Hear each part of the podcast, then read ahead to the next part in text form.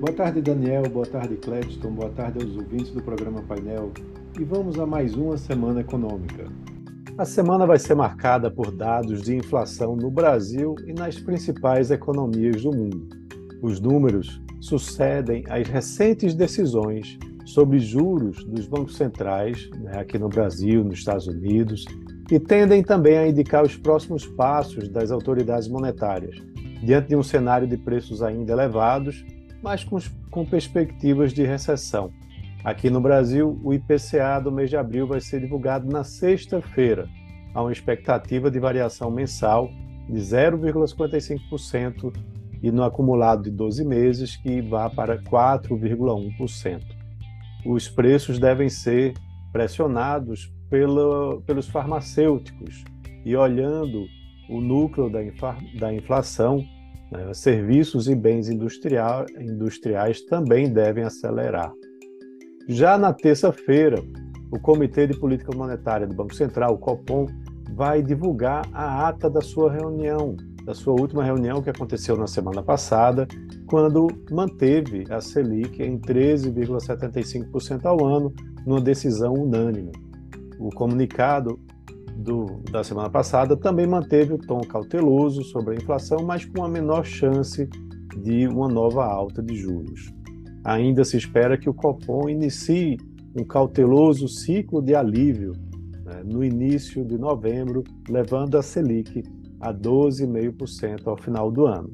Um terceiro destaque na agenda de indicadores do Brasil é a produção industrial do mês de março, onde há uma expectativa de variação positiva de 0,7% em relação a fevereiro, principalmente puxado pela produção automotiva, que cresceu 13,4% nesse mês de março, após uma queda forte em janeiro e uma recuperação parcial em fevereiro.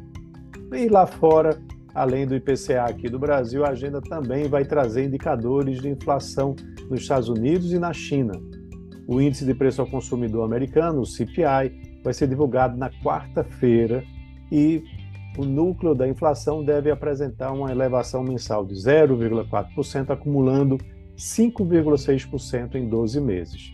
Na noite da mesma quarta-feira, saem os dados de inflação ao consumidor e ao produtor na China. Mas antes, na terça, vai ter a divulgação da balança comercial chinesa, onde há uma previsão de superávit de 74,3 bilhões de dólares em abril, menor que os 88,19 bilhões de março, e isso mostrando uma desaceleração das exportações. A agenda de resultados das empresas do primeiro trimestre de 2023 aqui no Brasil traz nomes de peso para essa semana.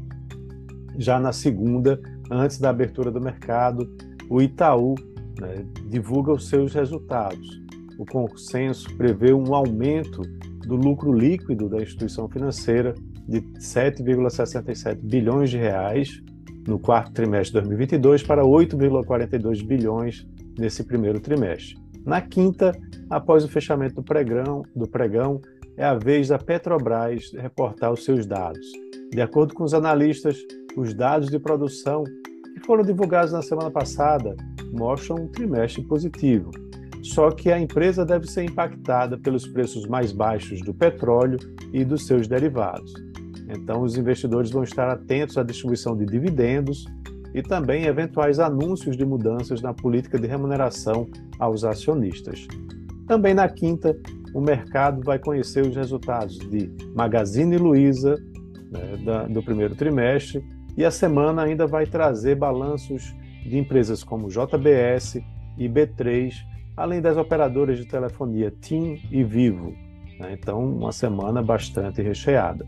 Então é isso. Um abraço a todos e tenham uma ótima semana.